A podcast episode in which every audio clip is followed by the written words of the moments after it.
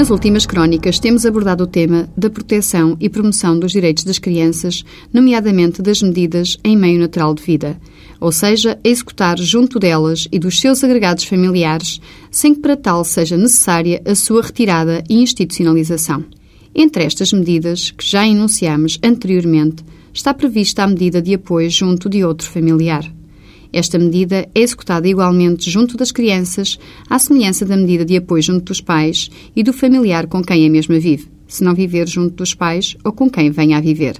Significa que, para que a medida de apoio junto de outro familiar seja aplicada, não é pressuposto que a criança ou jovem já se encontre com este familiar, ela pode passar a viver com outra pessoa que não os pais, desde que seja esse um melhor projeto de vida para a prossecução do seu superior interesse. Pretende-se, com esta medida, evitar que a criança seja institucionalizada, pois, existindo alternativa familiar, nada justifica o desenraizamento da criança ou jovem.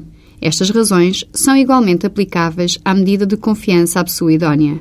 Esta medida consiste na colocação da criança ou do jovem sob a guarda de uma pessoa que, embora não pertença à família, tenha estabelecido com ela relação de afetividade recíproca.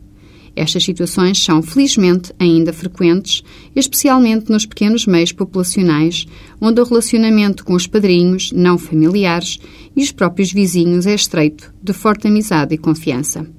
Além destas pessoas, é possível, e tem-se verificado, a entrega de crianças às amas que, tendo cuidado delas desde pequeninas e com elas estabeleceram relações de afetividade profunda, a isso se prestam. Só não sendo possível aplicar uma destas medidas, por inexistência de outros familiares ou de pessoas idóneas com relações de afetividade com as crianças e jovens em perigo, se lança mão das medidas de acolhimento, seja institucional ou familiar. Uma última medida é de apoio para a autonomia de vida. Como o nome indica, a mesma pressupõe que o destinatário possua já a capacidade para se autonomizar. Por isso, a lei prevê que esta medida de apoio para a autonomia só possa ser aplicada a jovens com idade superior a 15 anos.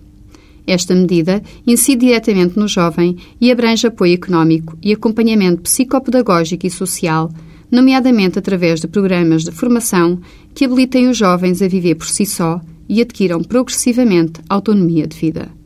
Ultimamente, têm-se dado passos significativos na concretização desta medida com a criação e funcionamento de apartamentos de autonomia, onde os jovens vivem sós, em pequenos grupos de três ou quatro elementos e totalmente responsáveis pela organização do seu cotidiano.